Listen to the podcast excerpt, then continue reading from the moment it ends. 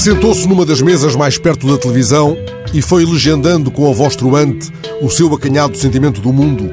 As imagens mostravam cidades a arder desde que Minneapolis acendeu o rastilho da revolta contra nove minutos de insuportável asfixia da nossa mais medular humanidade. Sem justiça não há paz, grita-se nas ruas. Dois carros da polícia de Nova Iorque avançam sobre a multidão.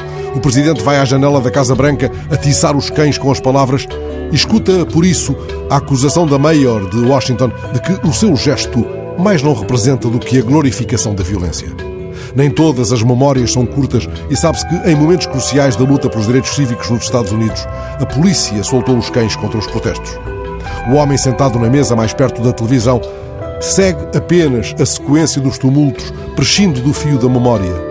O seu discernimento é um indefinido relâmpago de vidros partidos e de labaredas altas. O estrépito incendiário entorpece-lhe a lucidez. Não há nele uma réstia de disponibilidade para meditar nas palavras, a um tempo furiosas e sensatas, de um rapper de Atlanta, filho de um polícia de Atlanta, que quereria não estar ali, mas invoca a responsabilidade de ali estar, ali entre os seus, os que seguram na mão a tocha vingativa.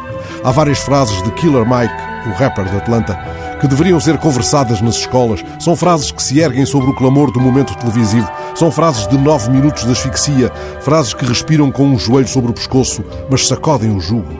Esta frase: É meu dever dizer que tens o dever de não queimar a nossa própria casa por causa da raiva contra um inimigo. Killer Mike lambe as palavras com as lágrimas e as palavras dele dizem que um polícia matou um homem como um animal, colocando propositadamente o joelho no pescoço de um ser humano durante nove minutos, enquanto ele morria como uma zebra na mandíbula de um leão. As palavras dele dariam uma legenda que talvez não caiba no discernimento do tipo de voz truante ali sentado tão perto da televisão. As palavras pensadas, pesadas, do rapper de Atlanta nós assistimos a essa pornografia do assassinato vezes sem conta. Não queremos ver prédios queimados, queremos ver o sistema que apoia o racismo a queimar até ao chão. O rapper, filho de um polícia de Atlanta, sugere aos que acenderam nas ruas um clarão de fúria que fiquem em casa.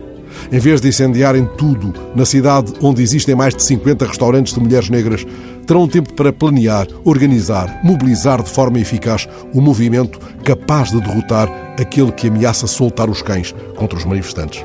O tipo da voz truante segue as imagens de cidades a arder e interpela o homem atrás do balcão.